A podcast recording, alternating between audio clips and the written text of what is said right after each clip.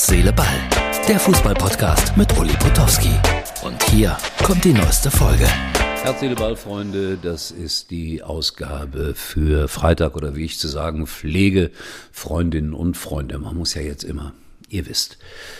Ja, äh, Mainz gegen Union fällt aus heute Abend. Äh, ich glaube, am Rasen liegt es nicht. Das, das ist ja heutzutage wegen der Rasenheizung kein Problem mehr. Aber alle Wege dorthin sind vereist, die Zuschauerränge sind vereist und der Stadionbetreiber sagt, das ist eine unsichere Angelegenheit.